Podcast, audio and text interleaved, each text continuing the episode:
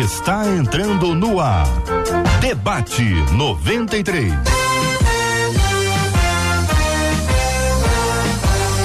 Realização 93 FM. Um oferecimento Pleno News. Notícias de verdade. Apresentação J.R. Vargas. Alô, meu irmão. Alô, minha irmã. Aqui fala J.R. Vargas, estamos de volta, minha gente. Começando aqui mais uma super edição do nosso Debate 93 de hoje. Que a bênção do Senhor repouse sobre a sua vida, sua casa, sua família, sobre todos os seus, em nome de Jesus. Bom dia para os nossos queridos e amados debatedores. Bispo Davi Alberto está hoje no Debate 93. Bom dia, Bispo. Bom dia, meu amigo JR. Bom dia, Marcela, bom dia aos nossos debatedores. Que bom estarmos juntos mais uma vez essa manhã. Obrigado, meu irmão. Doutora Flávia Vaz está conosco no debate 93. Bom dia, doutora Flávia. Bom dia, JR. Bom dia a todos os debatedores, aos nossos ouvintes. Prontos para mais uma batalha aqui de bênçãos. Bênção puríssima. Reverendo Felipe Teres também está aqui conosco no debate 93 de hoje. Bom dia, Reverendo Felipe. Bom dia, JR. Bom dia aos nossos queridíssimos ouvintes e debatedores. Muito bom a gente estar aqui. Vai ser de fato, doutora Flávia falou, manhã, manhã de bênçãos para a gente poder discutir aqui a palavra do Senhor. Nossos maravilhosos ouvintes estão conosco em 93,3 no rádio. Bom dia para quem está com a gente no rádio em 93,3. Bom dia para você que nos acompanha pelo aplicativo, o app da 93 FM. Bom dia para você que está com a gente também nos acompanhando aqui no site rádio93.com.br. Muito bom ter você com a gente também no Facebook. Bom dia para os nossos ouvintes que estão nos acompanhando no Facebook Rádio 93.3 FM, no YouTube 93 FM Gospel, 93 FM Gospel. Sempre muito bom ter você com a gente todo dia. O debate 93 às 19 horas, ele se transforma num podcast e você pode encontrar com a gente também lá no Spotify, no Deezer em outras plataformas. Assim, nós continuamos conectados e sempre juntos com muita alegria para a glória de Deus. O nosso WhatsApp também está liberado 2196803 8319 2196803 8319. Bom dia, Marcela. Bom dia, J.R. Vargas. Bom dia aos nossos queridos debatedores. É tão bom a gente vê-los aí na nossa tela. E eu gosto de ver as expectativas dos nossos ouvintes. Ana Cláudia no WhatsApp, por exemplo, 10 e 59 ela escreveu. Eu já estou ligada no debate 93, porque eu tenho certeza que eu vou aprender muito no debate de hoje. O Marcos Marquinhos, lá no YouTube, antes, antes de 10 e meia da manhã, ele já tinha escrito: olha, a minha expectativa para o debate de hoje é enorme e já chegou dando a opinião dele sobre o tema, tamanha a expectativa dele, que ele acha que a falta de equilíbrio aí é um grande problema nas igrejas do nosso tempo.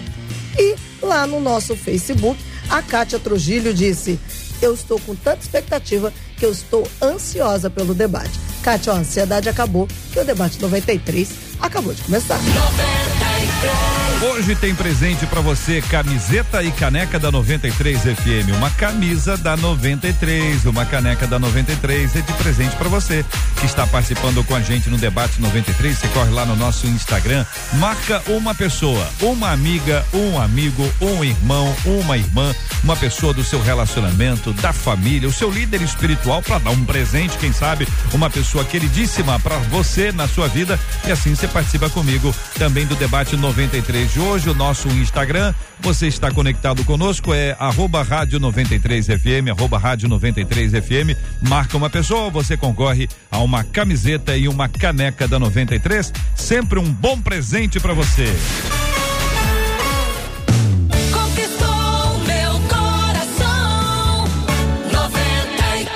Nosso ouvinte por e-mail, ela diz o seguinte, gente, olha, apesar de pedir constantemente direção a Deus, eu confesso que sou muito insegura para tomar decisões. Nunca sei qual é a hora certa de agir. Então ela traz algumas perguntas importantes.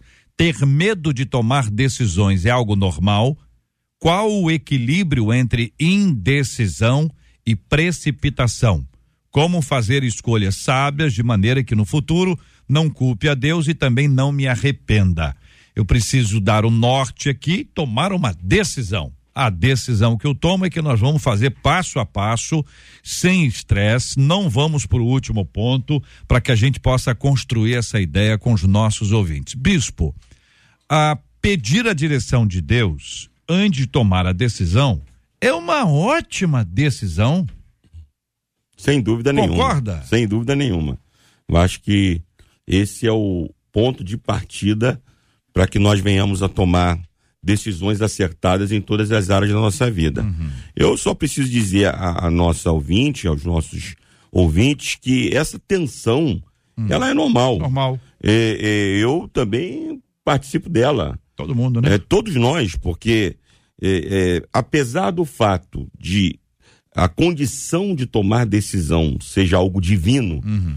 É, foi Deus quem nos deu essa condição de tomarmos decisão. Nenhum um animal, o vegetal, as plantas, as árvores, não tem essa capacidade. Só o ser humano que tem essa capacidade de tomar decisões e se responsabilizar por ela. Uhum. Então, a, a condição de tomar decisão é algo divino, mas o exercício da tomada de decisão é humano.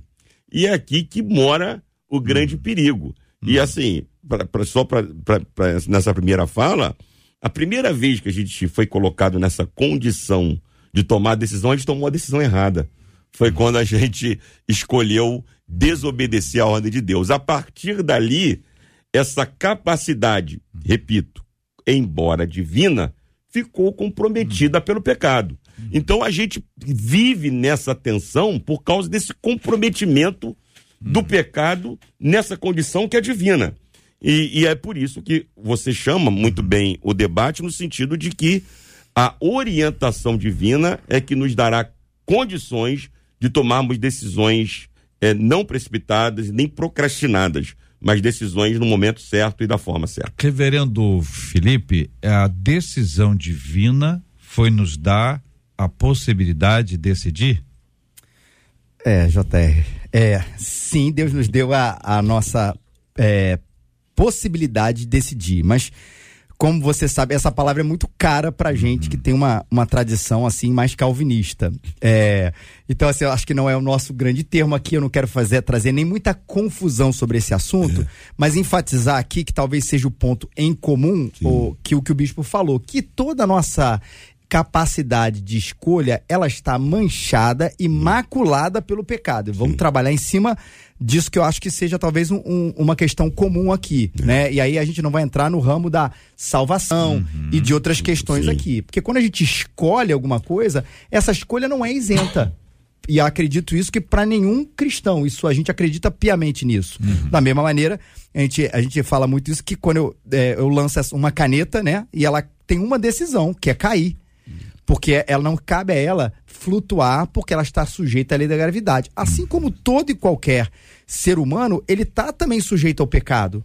Então, quando eu falo assim, essa escolha me, é, ela me é, é muito boa para mim. Uhum. Mas será que minha motivação ao dizer que essa escolha é muito boa para mim é porque eu estou pensando em primeiro lugar em mim mesmo, na minha glória, para satisfazer a concupiscência da minha carne? Então, quando a gente começa a analisar tudo isso que a Bíblia fala do nosso próprio pecado, que a gente está caído, que é o que o bispo uhum. falou aqui, a gente percebe que essa decisão não é uma coisa tão simples. Uhum. Que a gente vai dizer assim: sim, eu tenho essa capacidade de decidir, mas ela está manchada pelo pecado uhum. e eu vou precisar viver com as consequências dessas decisões, sejam elas boas ou sejam elas ruins. Aí é que pega, porque a pessoa fica com medo da consequência e fica indecisa. Ah, não sei se eu vou, se eu fico, se eu fico ou se eu vou. Doutora Flávia, é, a ciência aponta que a gente tem pelo menos 35 mil decisões tomadas diariamente tomadas, não é decisões que não, hoje eu vou tomar decisão do a 30 quando a gente acorda, se a gente parar e pensar que hoje eu vou tomar 35 mil decisões, talvez a primeira seja, eu vou ficar por aqui mesmo. É verdade. É, quando você começa a fazer essa introdução, automaticamente aparece para mim a ideia de hábito, né? Porque se formos usar intencionalmente cada escolha, né? Agora eu vou acordar, agora eu vou escovar os dentes, agora eu vou. Das dessas 35 mil, seria muita energia gasta na, no, por nós o dia inteiro. Então, aí não tem como, eu vou ter que pensar que nós começamos a ser treinados à tomada de decisão desde a infância, quando somos educados em ambientes que nos ensinam princípios que vão ajudar isso que o reverendo Felipe trouxe, né?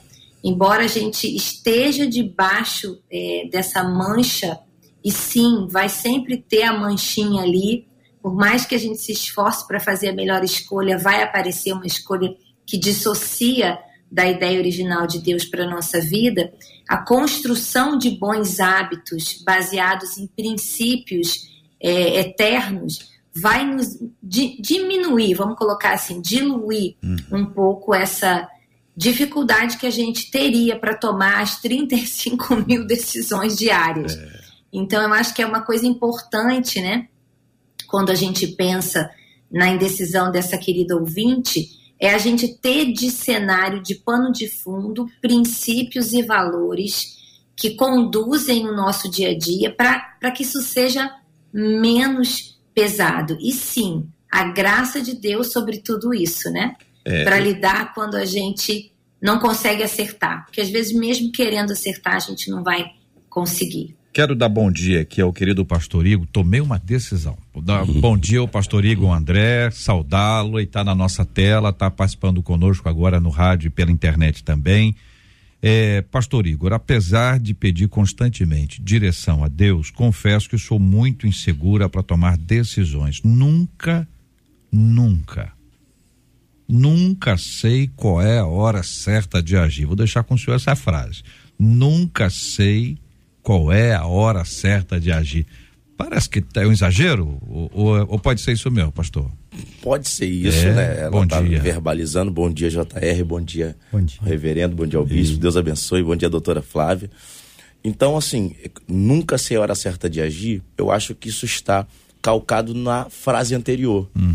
Então, como ela é insegura para tomar decisões, porque a, a, a minha vista ao olhar essa frase eu percebo que ela talvez está mais ligada à repercussão, à consequência do que ela precisa fazer. Então, ela demora a decidir porque ela diz: não, se eu decidir, eu vou ter uma consequência da minha decisão. Então, para não ter a consequência da minha decisão, eu demoro a agir, logo demoro a executar.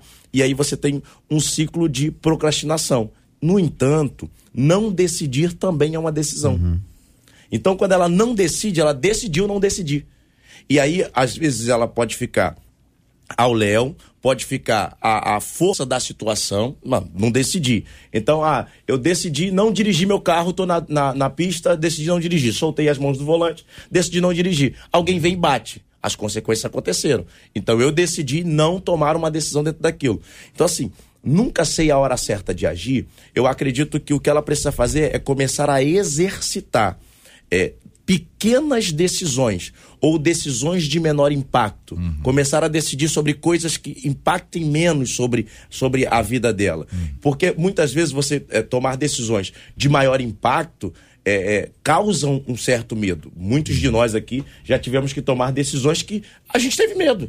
Eu, pelo menos, tive, né? Não sei os senhores, né? Falando pelos outros. Então, Muito mais. Já, já, tive, já tive medo corajoso. de tomar aquelas decisões. Só que, no, no entanto, eu não poderia paralisar porque não pa paralisar naquele momento poderia ser mais prejudicial do que continuar. Então, o que eu diria para ela é um pequeno exercício de tomada de decisão. É pequeno, a, a, a decida por coisas pequenas, para que ela comece a exercitar. Não, agora eu sei a hora certa de agir. Se eu, to, se eu botar o café no, no, no copo, e aí espero, eu vou esperar para tomar o café na hora certa. Vou tomar um café frio. Então, não, eu botei Igor, e ajo. Então é isso que a gente faz com criança?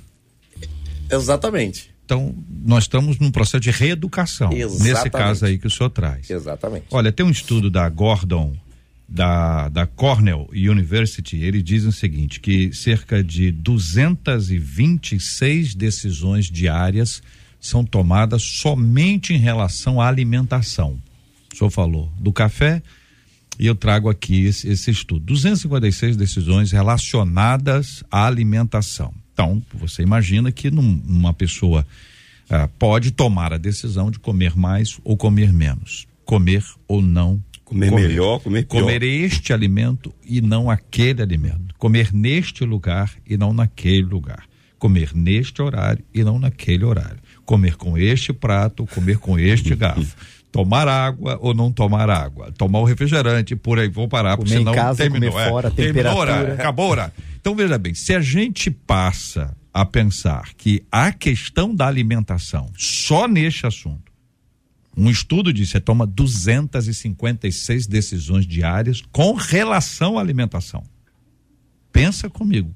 Olha que que processo que a gente já tem, talvez nem lembre, uhum. porque já entrou num processo automático. Se é automático, é porque a gente já aprendeu a aprendeu. decidir e aí a gente não não não pensa mais que está decidindo, é isso? É exatamente isso. E aí a gente entra nesse processo de automático, onde algumas coisas são para o bem e outras nem tanto. Um exemplo para o bem, aqui dificilmente alguém, alguém ah, e a gente não vai discordar disso, vai pensar, será que hoje depois do almoço eu vou escovar o dente? É. Deixa eu me debater aqui, deixa eu olhar um, um, estudo, uma pesquisa, assim, já é um consenso de que escovar o dente é, é, é, benéfico e que a gente precisa fazer isso pelo menos três vezes aos dias, a gente tem o horário depois das refeições. Pronto. Eu não vou precisar fazer isso, mas, ao mesmo tempo, é, eu não tomo isso sem açúcar que seja uma coisa que você desde a infância está fazendo, seja o café, um suco, ou eu não consigo almoçar sem sobremesa e aquilo ali virou parte do hábito. Esse já não é um hábito tão positivo, em que aí, às vezes, ou é uma informação ou é uma consequência que vai fazer você quebrar esse hábito. Aí você vê um estudo que fala que se a gente comer sobremesa com tantas tantas calorias por dia, a gente vai vai engordar. E aí a questão não é só estética, a questão de, de um futuro, sei lá, saúde. saúde, aí você para pensar. Ou você chega no médico, o médico vai falar assim, ó, você está com sobrepeso, ou isso, isso, você precisa cortar a alimentação. E é isso que vai cortar certos hábitos. Então, a gente, e, e amadurecer, JR e queridos debatedores, é esse processo de se responsabilizar, de perceber que certas coisas que a gente tem feito sem pensar são danosas para a gente, são danosas para o próximo, são danosas para nossa família, são danosas para Deus e que a gente o tempo inteiro precisa ser alertado. Algumas que a gente faz automaticamente são boas.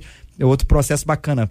Não consigo passar meu dia sem ler a Bíblia e sem orar. Pô, se isso acontece da sua vida, é um cara, que coisa maravilhosa. Não, não, não precise repensar isso, não. Continua é. fazendo, aprofunde, mas não repense mas outras coisas não. Certos pecados que fazem parte, assim, do nosso dia a dia como se fossem comuns, normais.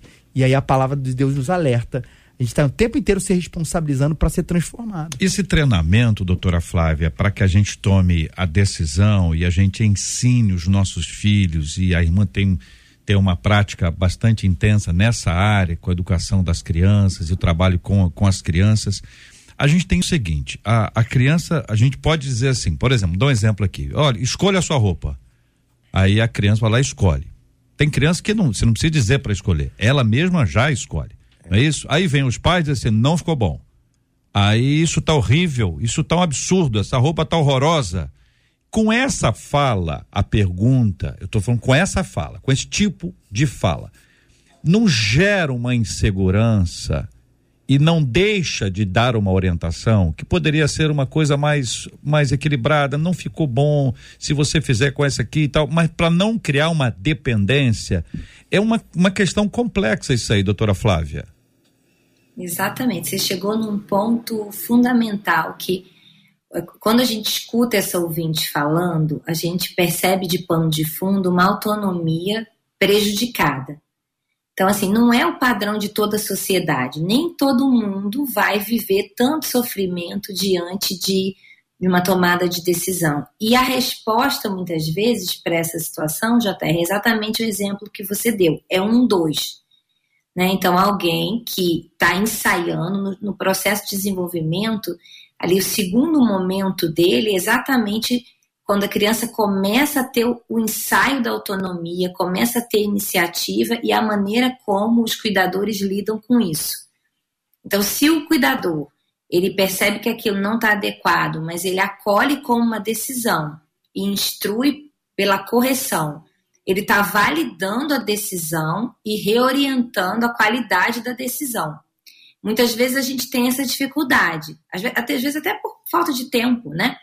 Correndo lá, então a criança chega pronta e você desqualifica não só a escolha, mas também a decisão. E aí o impacto disso em alguns perfis, porque a gente, acho que eu falei isso no, debate que eu participei dos perfis comportamentais, para alguns, um fleumático, por exemplo, um melancólico, ele tem mais dificuldade de tomar decisão. Então você destrói e isso às vezes vai sendo levado para a vida, né? Se é um perfil mais colérico, mais sanguíneo, às vezes ele tem um pouco mais facilidade de lidar com essa fala dos pais.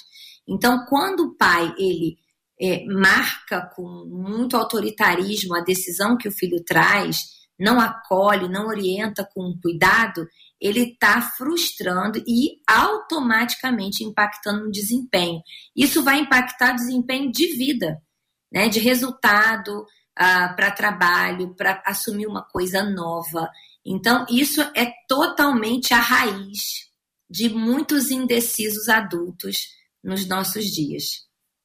É, gente, vamos ouvir os nossos ouvintes, porque esse assunto está dando pano para manga, como diria os antigos da época do pastor Igor André. Pois é, uma das nossas ouvintes disse assim: venci meu medo. Eu tinha hum. muito medo de tomar decisões. Aprendi, aprendi, disse ela, a vencer esse medo, acalmando a minha, a minha mente, as minhas vozes, para ouvir a voz do Espírito Santo, diz essa ouvinte. Um outro ouvinte, na mesma esteira, disse assim: aprendi a não tomar nenhuma decisão sem orar antes, porque eu diz ele, né, o Antônio. Eu acredito que isso me encaminha. Agora também tem gente nos ouvindo agora, hum. Inclusive falando a respeito da decisão que tem que tomar, não sei se está aguardando uma orientação mais específica, é. o que não é o caso, mas está compartilhando. Ah. Essa ouvinte disse assim, olha, bom dia, debatedores. Eu estou passando por esse dilema. Trabalho há muito tempo em uma empresa, só que de uns meses para cá, hum. comecei a sentir vontade de pedir demissão. Oh. E largar tudo. Oh. Só que eu estou insegura hum. se essa é ou não a decisão certa. Já ouvi muita gente dizendo para mim: olha, emprego tá difícil. É. Só que, diz ela, eu não tenho mais alegria no meu trabalho. Hum. E isso está me entristecendo muito, diz ela. Uhum. O que que eu faço? É. Entendeu, bispo? Essa decisão é aquela decisão que a gente fala assim, é, igual eu tô fazendo aqui, né? É. Ah, mas tá muito difícil. Ah. Reações bovinas. Aí né? depois a pessoa mesmo, sabe de uma coisa? Eu acho que eu não vou sair, não. É. Eu penso que a vida, ela, ela é, uma, é uma esteira de amadurecimento. Uhum. Então, assim, na, na minha infância, é, tomavam decisões por mim. A partir do momento que eu vou amadurecendo, aí eu já tenho condições de escolher o que eu vou comer, Daqui a pouco os meus pais me dão condição de escolher o que eu vou vestir. Uhum. E aí chega uma fase que eu vou escolher qual a profissão que eu vou é. que eu vou exercer. Aí daqui a pouco chega a fase qual é a namorada que eu vou escolher, oh. É com quem eu vou casar. Então as decisões elas vão elas vão a, a partir do momento que a vida vai se desenrolando, elas vão ganhando uma gravidade. Uhum. À medida que elas vão ganhando essa gravidade, é preciso que elas sejam o menos erradas possíveis. Hum. Por exemplo, a, a, ouvinte agora trata de uma questão que eu preciso errar o menos possível. É. Uhum. A questão do trabalho, a questão do emprego. Principalmente no país que a gente está, com as poucas oportunidades que a gente tem. Então precisa ser uma decisão o mais próxima do certo possível. Por exemplo, a questão do casamento. Tem uma, uma, uma, uma voga andando por aí que não serve pra gente. Quem? É uma, uma, uma máxima andando ah. por aí que a gente não entende. Hum. É é, casa, se não der certo, separa. Uhum. Isso pra gente não funciona, acho que pra ninguém funciona. Uhum. Porque o divórcio é uma lástima pra qualquer pessoa. Agora, é, a gente precisa acalmar no sentido de que a vida é feita de erros e acertos. É, eu não vou acertar sempre. Uhum.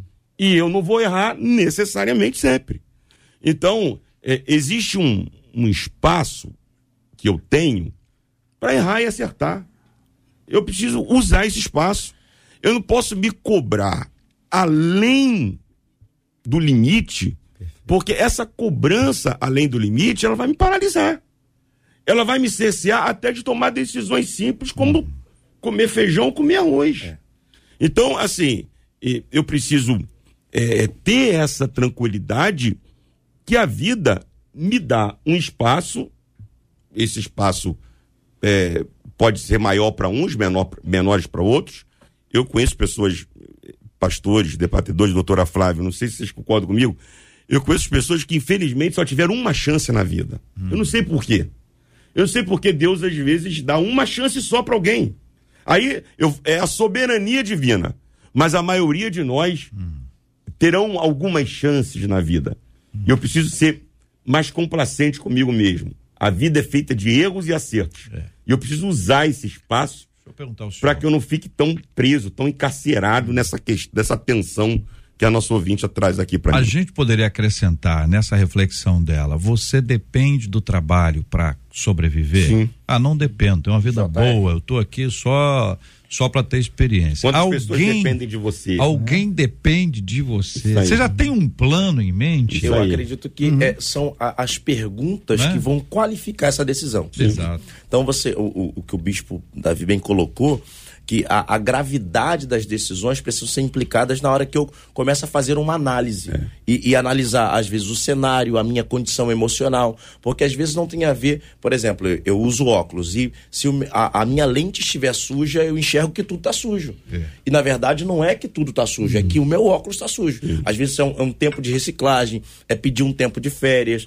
é, é, de repente pedir uma mudança de setor. Então você começa a analisar é, o impacto dessas decisões, perguntando o que, o que eu devo fazer com relação a como é que eu vou estar com a minha vida daqui a cinco anos fora daqui. Eu tenho um, um, um segundo, uma segunda atuação, eu aprendi a fazer alguma outra coisa na vida. Isso vale para tudo. Sim. Por exemplo, é, é, a gente que já passou pela, pela experiência do casamento no, no aspecto de, de, termos escolhido quem casar, hoje a gente vai orientar alguém que vai casar, falar, analisa direitinho, é, vai falar com a menina, cara, vê se esse cara não, não quer ficar jogando videogame até Isso uma hora aí. da tarde, porque é. esse, esse comportamento dentro do casamento, que ele vai ter uma autonomia maior sobre a vida dele, pode é, é ampliar e você ter dificuldades. Então, assim, muitas vezes é, é, é, começar a fazer análises dentro da decisão a ser tomada, porque as implicações, eu gostei muito da, da, da fala muito assertiva do, do pastor Davi, falando sobre a gravidade das decisões. E aí eu diria que a gravidade talvez não está nem só nas decisões, mas nas consequências, consequências que essas decisões podem gerar. Então, assim, pergunte. Pergunte. Diante de uma decisão, pergunte. Porque às vezes a resposta está no cenário, às vezes a resposta está num sinal de Deus, às vezes a resposta está num, num movimento de alguém, às vezes está numa fala profética. Então, quando você olha para para Rebeca, né? Você olha, a mulher tem que dar água para ele e para os camelos dele. Fala, cara, que cena. Então ele vai ver o cenário e o cenário é a resposta. Olhei, a atitude dela me respondeu o que eu precisava é, é saber de Deus. Então, assim, uhum. ore, eu acho que é, é um claro, consenso nosso, claro. ore, é, peça a Deus direção para isso e depois comece a questionar essa decisão uhum. de maneira lógica mesmo. É, é, vale a pena. Escreve é, isso, né? É, Põe no papel, isso, vai ler, olha pro papel de questiona novo. Questiona né? a decisão. Isso aí, é. questiona a decisão. Reverendo Felipe, dizem que quanto mais opções, mais angustiante é a decisão. Momento da decisão, né? Então tem. A, a, ideia de ter uma espécie de um paradoxo da escolha, que a pessoa diz: eu prefiro não ter escolha preferi não ter escolha. Então, você fala, poxa, ter escolha é uma benção. Mas a pessoa diz, eu preferi não ter escolha porque sem ter escolha eu não já teria já teria escolhido. Alguém teria escolhido. E aí você tem umas, umas histórias curiosas, assim, tanto de Steve Jobs quanto de Mark Zuckerberg, fundador da Apple, fundador do Facebook e outras coisas mais, né? Os dois. O tipo de roupa. Então, o Steve Jobs usava lá o seu jeans, uma camisa preta com gola alta, já o Zuckerberg botou uma, uma cinza de manga curta, ambos usando jeans, um tênis de split. Então, você vai ver o cara hoje, você vê uma foto dele na manhã, depois da manhã, depois da manhã, o Steve Jobs não mais, mas o Zuckerberg, eles estão usando a mesma roupa. Não é a mesma, é uma roupa igual. Então eles dizem o seguinte: olha só o que, que diz o, o, o Mark Zuckerberg do Facebook. Tomo decisões todos os dias. Estou numa posição afortunada em que posso ajudar milhões de pessoas. Se eu gastar o meu tempo ou energia em coisas que são superficiais na minha vida, eu sinto que meu trabalho não evoluiu. Essa é a perspectiva do milionário, trilionário Zuckerberg. É. E, e, é um paradoxo mesmo essa questão da, da, das decisões. Você vai ver num, numa coisa assim até menor, JR, o, as, os streams, né? A Netflix e companhia. No nosso tempo, né? A gente tinha um filme para assistir, que era o filme que passava no horário tal da televisão tal, e ponto final. Era aquilo que tinha, eu podia ver ou não ver. Hoje em dia a gente se senta diante, tem gente que assina todos esses canais de, de televisão por streaming, né, por internet. E aí chega na sexta-feira à noite, qual é a posição dele? Não tem nada para assistir. Só ficar zapeando. É, que fica ali, porque é tanta decisão para você tomar que você se sente meio perdido se eu assistir esse esse não for tão bom. E pode ser aquele. Não é só que na questão, é porque ele começa a entrar nesse looping eterno. E é verdade. Só que é isso, a vida adulta, ela vai tornando as. Vai, a gente vai vendo que as decisões são mais complexas, de que a gente não tem só um filme da sessão da tarde para ver, a gente tem muitas opções. Isso vai gerando angústia, e que bom que a gente tem o Senhor, conselheiros, pastores, amigos, aqueles que são casados, maridos e mulheres, pais para nos ajudar nesse processo para a gente decidir qual é o melhor filme que a gente vai assistir mesmo da nossa vida, que obviamente o filme aqui é uma metáfora. Porque de fato é angustiante. Quantas antigamente você tinha lá, né? Você vai ser engenheiro, médico, não sei o que lá. É. Hoje você tem 200 mil também profissões. É. Isso é uma coisa boa, porque gente que às vezes não tinha aptidão para essas três ou quatro profissões padrões, hoje pode viver bem com outras coisas que antigamente não eram nada. Só que isso gera angústia porque é uma decisão importante. Até quando ela fala aqui, JR, é, é ter medo de tomar decisões é normal. A gente até falou, e é normal, e é bom que tenha medo. Uhum. Porque já pensou, se a gente olhasse, assim, qual, fazendo vestibular, qual é? Ah, eu vou fazer medicina. Como se fosse uma coisa simples. Uhum. Ah, eu vou casar com você, moça. Uhum. A gente precisa ter um medo porque as decisões têm peso e consequência. A gente só não pode ficar paralisado, diante dela. Medo, medo como cautela, né? Isso. É. Doutora Flávia, como ajustar a questão da indecisão e precipitação? Há uma expressão que se atribui ao homem dizendo que ele empurra com a barriga. É uma atribuição, uma frase que se aplica somente aos homens. Fulano empurra com a barriga. A precipitação é uma tentativa de se adiantar. Mas se é precipitação, ela vai nos atrasar. Então, como equilibrar a, esse processo que envolve o equilíbrio entre a indecisão e a precipitação, doutora Flávia?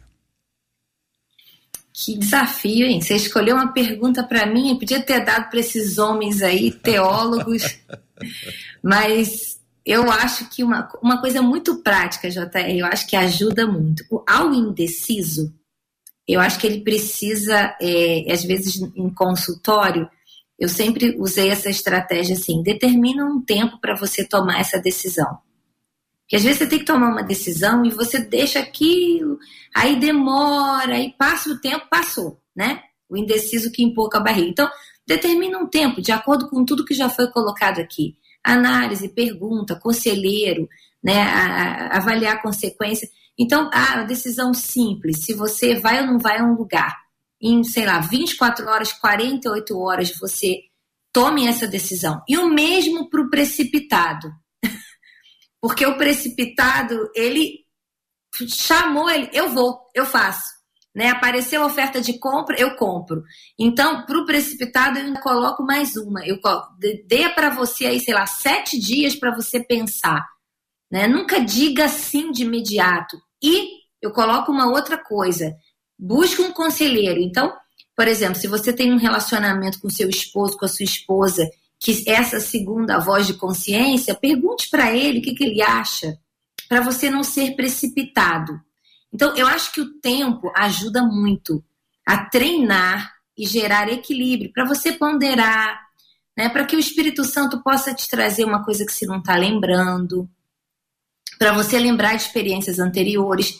E uma outra coisa além do tempo, JR, propósito. Eu acho que quando você tem clareza de para onde você está indo, isso é um grande é, regulador das decisões. Então, por exemplo, eu sigo aqui na minha jornada pessoal, como escrita, eu parei algumas coisas porque eu estou escrevendo, estou ensinando. Se alguém me chamar para ser CEO de uma empresa, fica fácil para eu decidir. Porque eu tenho uma, um propósito claro agora, que é escrever ensinar. Então, eu ir para dentro de uma empresa para tomar decisões de gestão, de, não, não combina com o meu propósito. E quando a gente treina isso desde pequeno, é um sucesso.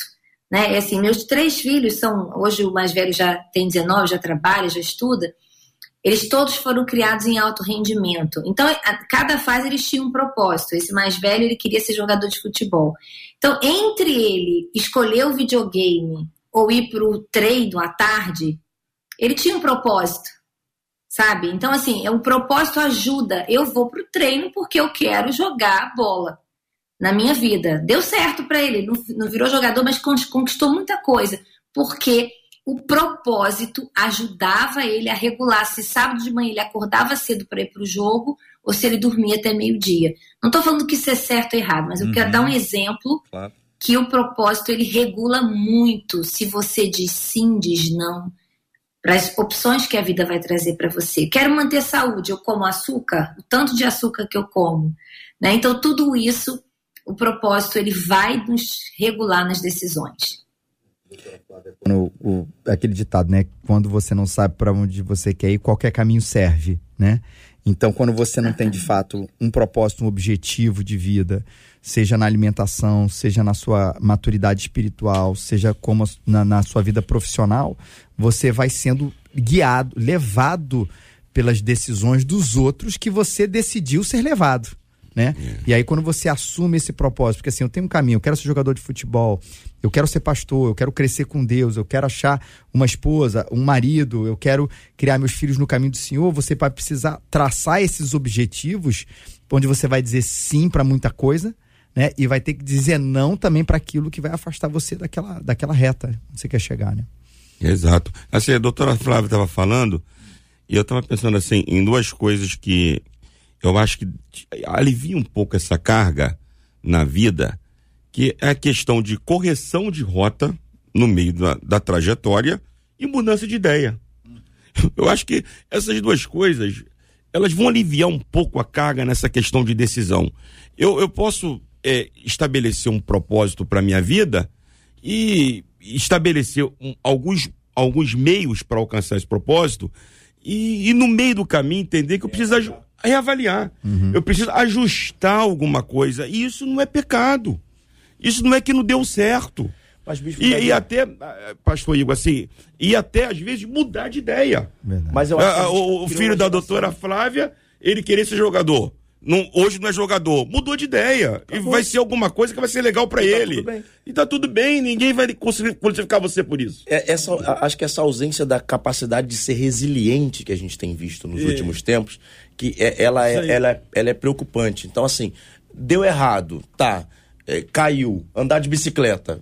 Caiu, beleza. Vou fazer você e vou chorar? Não, meu irmão. Sacode Chora, a poeira, vambora e Isso segue. Aí. Então, assim, a gente, a gente não está sendo ensinado muitas vezes a lidar com, com essa revés, frustração. Com a frustração. É. A, gente, a gente é ensinado a, a sim, sim, Isso. sim, dá certo, dá certo, dá certo. E, e até dentro da igreja, hein? E, até, é. e aí, quando dá errado, você é. paralisa. Não. Eu, tem uma frase que a gente dizia muito e eu não gosto dela: nada substitui o talento.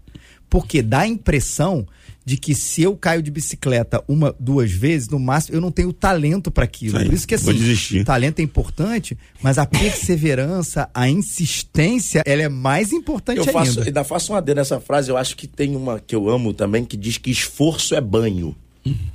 Esforço é banho. Então é assim, tomou hoje, se não tomar amanhã fede.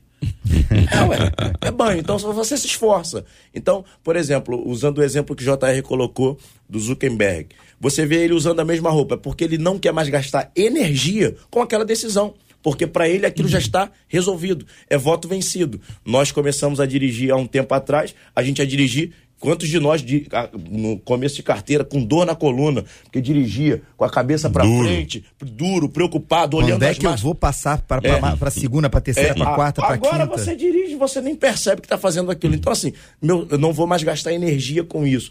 Mas é, é, é, volto no ponto do que eu falei. Eu acredito que a gente tem que aprender a lidar com, com essas quedas, com esses reveses. É, é entendeu? Errei. Reavaliar, tá? pensar de novo, mudar a rota e, e até mudar de ideia. Isso. Faz parte da vida. É isso aí. Que é onde a gente não é teimoso, é. né? A gente percebe que a gente é perseverante, ok, mas também tem que deixar de ser teimoso quando as coisas não vão dar certo Exatamente. Mesmo, e tem gente que vai nos ajudar nessa decisão. É, a gente tem o seguinte, primeiro dá uma, uma, uma informação, né? Que eu saiba, o Mark Zuckerberg não usa a mesma roupa, né? Umas é. usam uma é, roupa não, igual. Não, é. Não, é estilo, eu, eu também estilo. disse isso, né? Eu também disse, é, é uma roupa igual todos os dias, né? Pelo menos é isso que ele, que ele, que ele fala, né? Ele não tá usando, né, doutora Flávia, a mesma roupinha lá, senão ninguém aguentava o tal do Zuckerberg. Sai Zuckerberg, não tá te aguentando mais, pelo amor de Deus. Mas aí, ele, ele traz isso como o seguinte, eu não penso Tá decidido. Tá decidido. Decidiu quando ele comprou pelo menos 30 calças, 30 eh, roupas iguais. Enfim, ele tomou uma decisão antecipada. Ele já decidiu que ele vai uhum. usar. Algumas mulheres e homens que tra trabalham como eh, personal stylist definem a roupa que a paleta de cores, por exemplo, se a paleta de cor é cor de abóbora, a pessoa vai usar aquela roupa cor de abóbora que a paleta de cores é essa. E alguns ainda que decidem que roupa a pessoa vai usar. Então tem um look de segunda, que dia é hoje, terça? É. Hoje é terça-feira. Look de terça-feira, aí a pessoa, look de quarta. Às vezes é a pessoa, a própria pessoa que resolve. Ela toma essa decisão supostamente com antecedência. Se ela tomar a decisão na hora e este look não estiver pronto, ela vai ter que tomar a decisão de passar, vai tomar a decisão de arrumar, e é uma decisão que tem que ser tomada de forma imediata. Então, essas questões que aí estão, a gente tem que parar e pensar, a gente está terceirizando a nossa responsabilidade. Não há problema nenhum nisso. Mas é só um exemplo que a gente acaba terceirizando a nossa responsabilidade de decisão e acaba desaprendendo a decidir. Ou nós estamos focando em decisões mais complexas, uhum. deixando que decisões mais básicas sejam tomadas por outro. Por quê? Porque nós decidimos que os outros vão tomar essa decisão. Então veja quantas decisões tomadas num só instante. Marcela Bastos. Ou gente decidindo se vencer na energia de ficar preso no medo. É o caso de um ouvinte. Ele diz: Eu tenho medo, inclusive, de encarar o que vem pela frente. Por isso eu morro de medo de tomar decisões. Tenho 39 anos, diz ele. E ainda reconheço que tem algumas dependências. Infelizmente, disse ele, com tristeza, não tenho a capacidade de tomar decisões, esse ouvinte pelo WhatsApp. Já no Facebook, o Joseir disse assim: o gente, o precipitado come quente e queima o céu da boca. O indeciso come frio. O paciente come o melhor do banquete de Deus e termina dizendo hashtag paciência. Vamos, rep vamos repetir essa aí, vamos repetir que essa frase é boa. O precipitado, precipitado come quente. Come quente. E queima o céu da boca. Queima o céu da boca. O indeciso come frio. Hum. Já o paciente come o melhor do banquete de Deus e ele encerra com hashtag paciência. Olha aí, 11 horas e 42 minutos aqui na 93 FM. Vou pedir a você que está nos acompanhando pelo Face, pelo YouTube, deixa o seu like, tome a decisão de deixar o seu like. Tome a decisão de curtir e compartilhar a transmissão para que outras pessoas sejam abençoadas. Eu não posso tomar essa decisão por você, o mais que eu posso é te encorajar. Então tome a decisão e deixe o seu like, isso ajuda na transmissão e hoje de presente para quem está nos acompanhando, você pode tomar a decisão de ir lá no nosso Instagram e marcar, tomar a decisão de marcar uma pessoa, porque nós aqui da 93 já tomamos a decisão de sortear uma camisa e uma caneca da 93 a Pitica vai tomar a decisão daqui de me apresentar daqui a pouco o resultado e eu espero poder tomar a decisão de dar aqui o resultado para os nossos ouvintes. E o ganhador poderá tomar a decisão de vir buscar o prêmio ou não. Olha quanta, viu? Se a gente parar para pensar, é, não é verdade? Coisa. Que doideira. Então a gente tem decisões o tempo inteiro. Uma das coisas que as pessoas temem é o insucesso, né? A decisão de fracasso. Então ela precisa de alguém para ajudar. Num determinado instante surgem os conselheiros e a Bíblia nos encoraja a buscá-los. Mas há quem busque é, conselheiros até que ouça alguma coisa que o favoreça na decisão, diz: Ah, tomei a decisão por causa do fulano.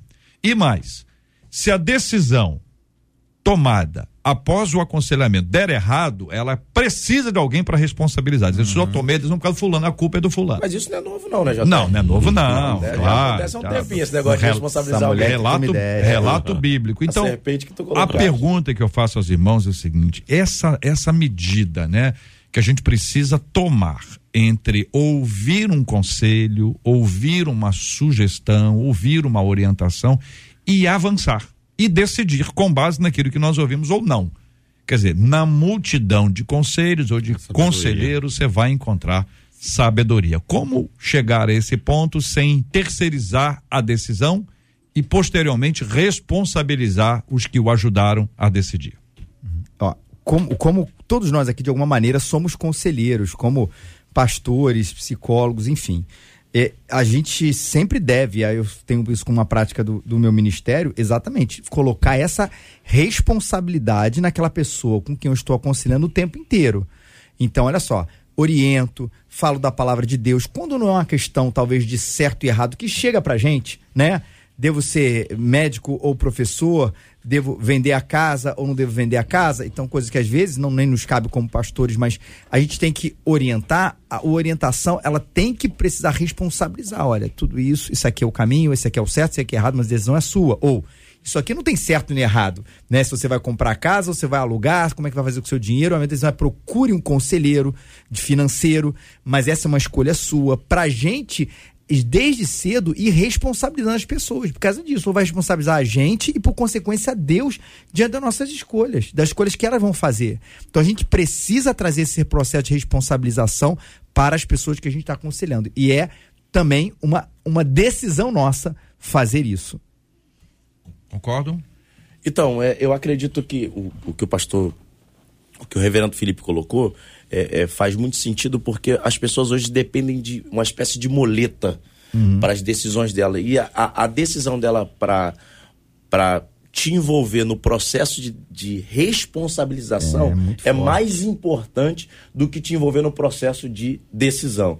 Então, assim, você percebe que algumas pessoas decidem a partir de, de alguma fala isolada sua é. e depois diz: não, mas pô, o, o, o reverendo pregando falou isso. É. Mas eu falei isso e quem decidiu? Você. Não, mas eu, eu decidi baseado no que você falou.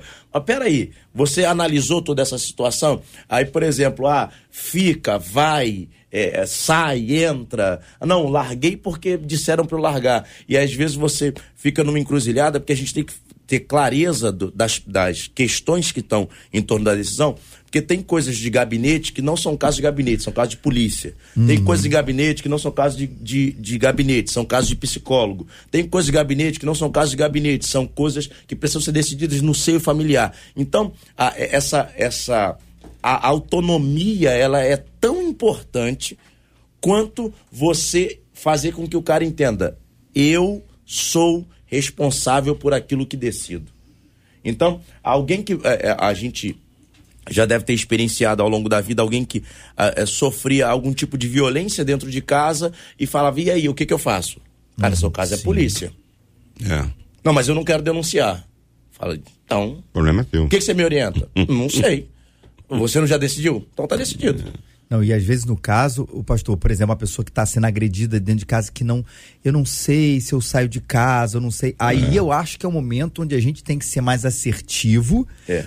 Porque é a minha opinião e, e porque a pessoa está envolvida numa é, é, numa neurose, numa numa, num estilo de vida que ela não consegue sair daquele ambiente extremamente tóxico. Claro. Que às vezes só depois que ela sai é que ela percebe por que, que me permitir apanhar desse aquilo. cara e, e, e, e, mas a pessoa sai daquilo e às vezes, e aí vamos lá, são casos raros que acontece, que a gente precisa pegar pela mão, quase que tomar a decisão pela pessoa e falar, sai. Aí depois ela percebe. Mas nisso, no caso de violência extrema, não é no caso se eu compro ou não compro uma casa, se eu caso ou não caso com fulano. Não, você vai casar com ele ou vai casar com ela e tá aqui porque a benção vai se derramar na sua casa. Aí depois o negócio dá é. errado, a decisão é, é sua. Maridos não, são é treinados é para isso, né? Esposas são mestres em fazer isso.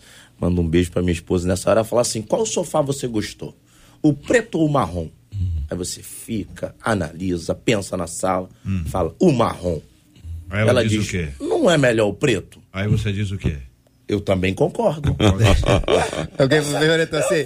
Qual que você já escolheu, meu amor? É, melhor. Mas é se você perguntar, ah, você não quer participar? Deixa eu ouvir, eu doutora falo, Flávia. Doutora Flávia, é isso mesmo, doutora Flávia? É, infelizmente.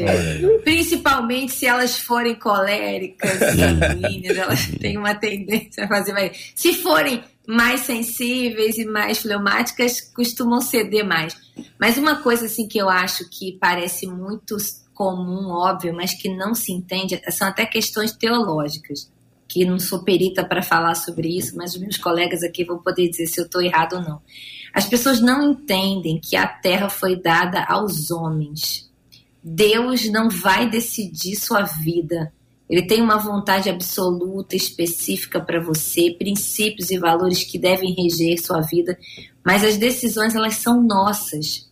Talvez, JR, tenha algum ouvinte escutando isso e apavorado com o que eu estou falando, mas é uma verdade simples que a gente não entende. Então, isso eu escuto muito com relação a sofrimento, né?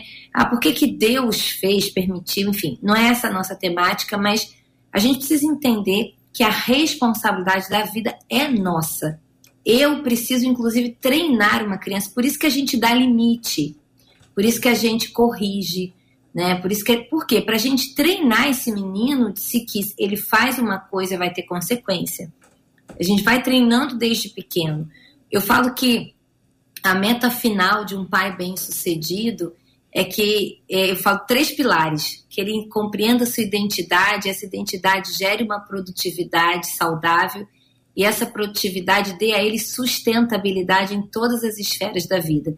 Porque ele entra sozinho no mundo e ele vai embora sozinho. Então ele precisa aprender a lidar com as escolhas, entendendo que ele vai responder por elas. Então, claro, eu sou o primeiro, deveria ser o primeiro conselheiro de uma criança, adolescente, jovem, e depois ele vai aprender a atrair bons conselheiros. Mas nunca o conselheiro, o pastor, o psicólogo, o policial vai poder assumir a responsabilidade pelas escolhas dele, porque a responsabilidade é minha.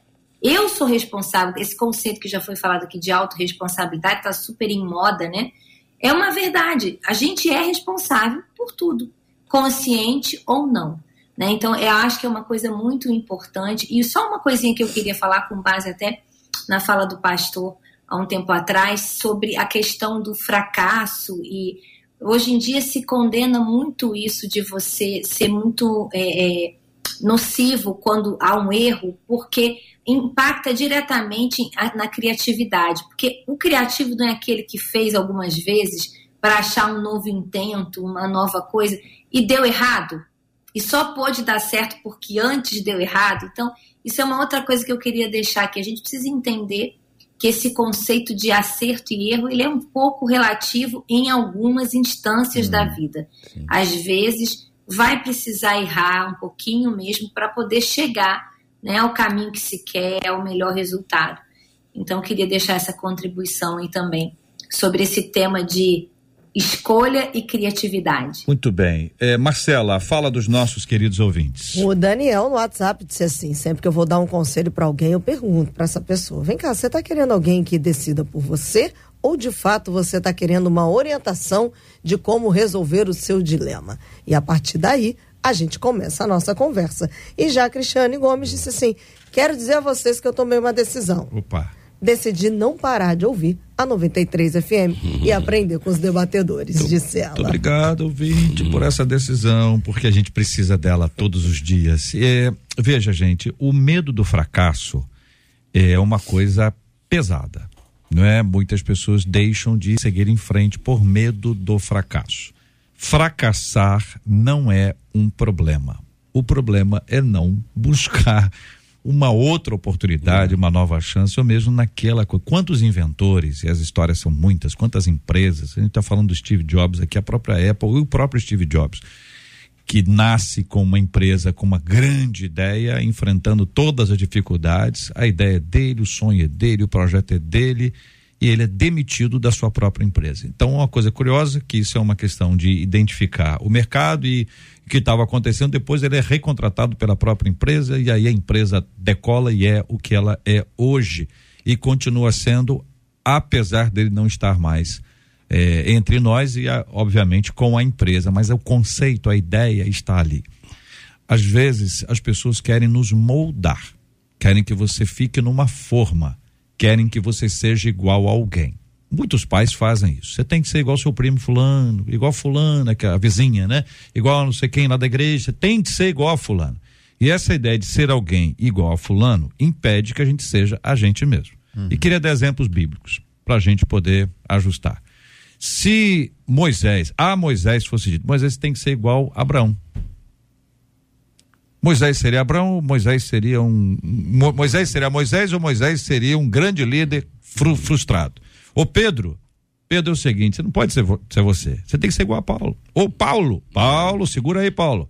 Seu modelo é Pedro. Se nós tivéssemos que seguir o modelo do outro, como nós conseguiríamos chegar aos modelos que existem hoje?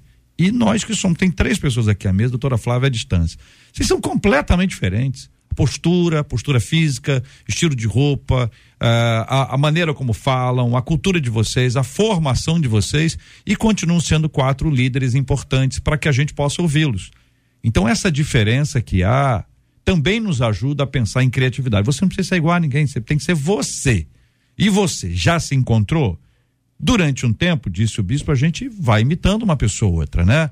Todo mundo aqui tem um jeito que passou por um tempo imitando alguém, Sim. fazendo igual alguém, mas depois você ganha o seu próprio estilo. E aí a vida segue. Daqui a pouco chega alguém e copia o seu estilo.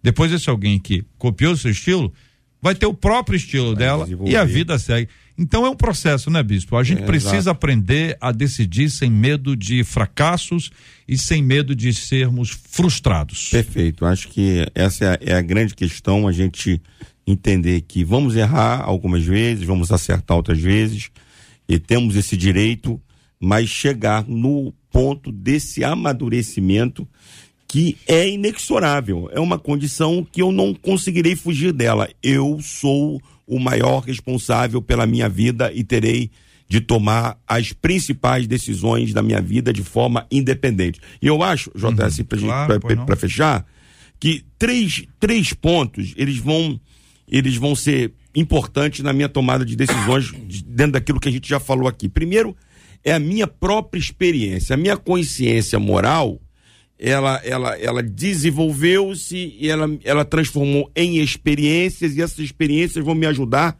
lá na frente a tomar decisões importantes. E aí cada um tem a sua experiência, nenhum tem é, necessariamente a experiência do outro. O segundo ponto que para a gente é importante é, são os princípios da palavra de Deus. A gente tem a Bíblia Sagrada que a gente aprende lá na classe de novos convertidos. É a nossa regra, é a nossa única regra de fé e prática. A Bíblia tem tudo. A Bíblia fala sobre tudo. Fala sobre finanças, sabe? Fala sobre famílias, fala sobre saúde.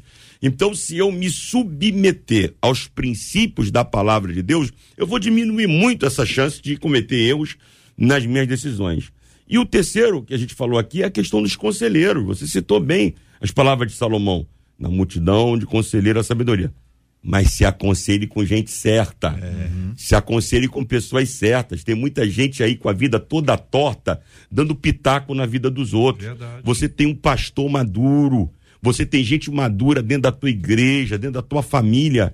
Então, esses três pontos serão fundamentais para a gente tomar decisões corretas. Mas no final, hum. no final de tudo, a decisão é nossa. Muito bem. Bem-aventurado o homem que não anda segundo o conselho dos ímpios. Salmo 1, versículo 1, primeira parte dele, para a gente pensar e buscar essa direção maravilhosa de Deus em nome de Jesus.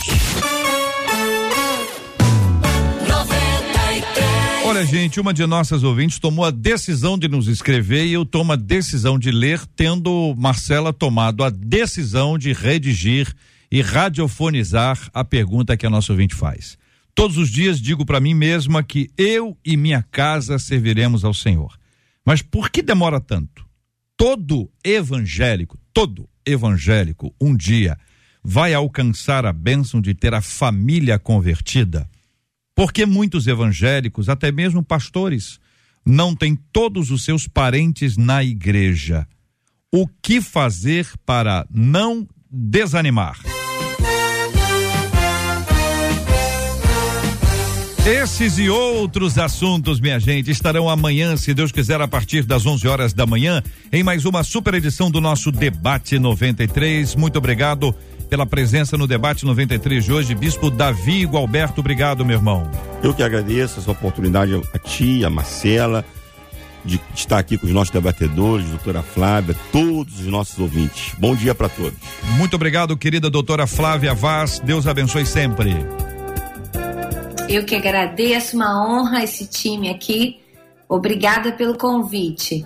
Reverendo Felipe Teles, Deus abençoe, meu irmão. Muito obrigado. Obrigado, JR. Um abraço aí pro pessoal da Presbiteriana Raízes e que a gente tenha um dia maravilhoso, cheio de boas decisões para a glória de Deus. Pastor Igor André, obrigado, querido. Obrigado, JR Vargas. Obrigado aos debatedores, doutora Flávia. Foi um prazer estar com vocês. Quero mandar um, um beijo especial para minha esposa que está hospitalizada um beijo a todos que estão aí com ela, que a cura alcance este ambiente, não Amém. só a você, mas a todos. Amém. Que assim seja. Vamos orar, vamos orar, vamos orar. Marcela Bastos, obrigado. Vou terminar com a fala da doutora Ciara, que disse assim: eu cheguei de um compromisso, ia dormir um pouco, mas aí eu vi 11h25 no relógio. Hum. E decidi ouvir o debate 93 e fui muito abençoada pelo tema de hoje, disse ela. Bom descanso agora, Dora Seara. Não, fica ligada aí, o Gilberto já está aqui para começar já já o pediu, tocou de olho, aproveita e já pede uma música. Muito obrigado a Marcela, Luciana, Adriele, JP, Luiz Augusto, Português e toda a nossa equipe trabalhando e muito pela realização do nosso debate 93 de hoje. Muito obrigado aqui a Evelyn Vidal. A Evelyn tomou a decisão de participar com a gente lá no Instagram da 93 93 e ela ganhou a camiseta e a caneca. Mas como ela marcou a Ana Barros, eu suponho, viu, Ana? Eu suponho que a Evelyn tomou a decisão de dividir com você. Ou a caneca ou a camiseta. Eu não sei. Só tô sugerindo, tá bom? Parabéns, Evelyn. Parabéns, Ana. Deus abençoe vocês todos os dias em nome de Jesus. Vamos orar juntos. O bispo, por gentileza, ore conosco. Vamos lembrar da esposa do pastor Igor. Vamos orar por ela também pela cura dos enfermos, consolo aos corações enlutados. Vamos nos lembrar desse tema para que o nosso ouvinte receba da parte do Senhor sabedoria, em nome de Jesus. Multidões e multidões no vale da decisão. Quantas pessoas nessa manhã, Senhor, estão diante de decisões críticas, decisões graves que precisam tomar, que o Senhor possa, através do teu espírito, ajudá-las, orientá-las a que tomem a melhor decisão para a glória do seu nome. Aqueles que precisam tomar a principal decisão, que é te reconhecer como Senhor e Salvador de suas vidas. Que através do teu espírito eles também tenham esta autoridade e possam reconhecer-te nesta manhã. Aos enfermos, nós clamamos a tua misericórdia, especialmente a esposa do teu filho, pastor Igor que o Senhor visite a tua filha agora, em nome de Jesus, e repreenda aquela enfermidade pelo poder do teu nome. Ao nosso país, à nossa nação, à nossa cidade, rogamos a tua bênção, a Rádio 93 e todos os seus colaboradores. Nós clamamos pela tua mão misericordiosa. Nós oramos em nome de Jesus. Amém. Que Deus te abençoe.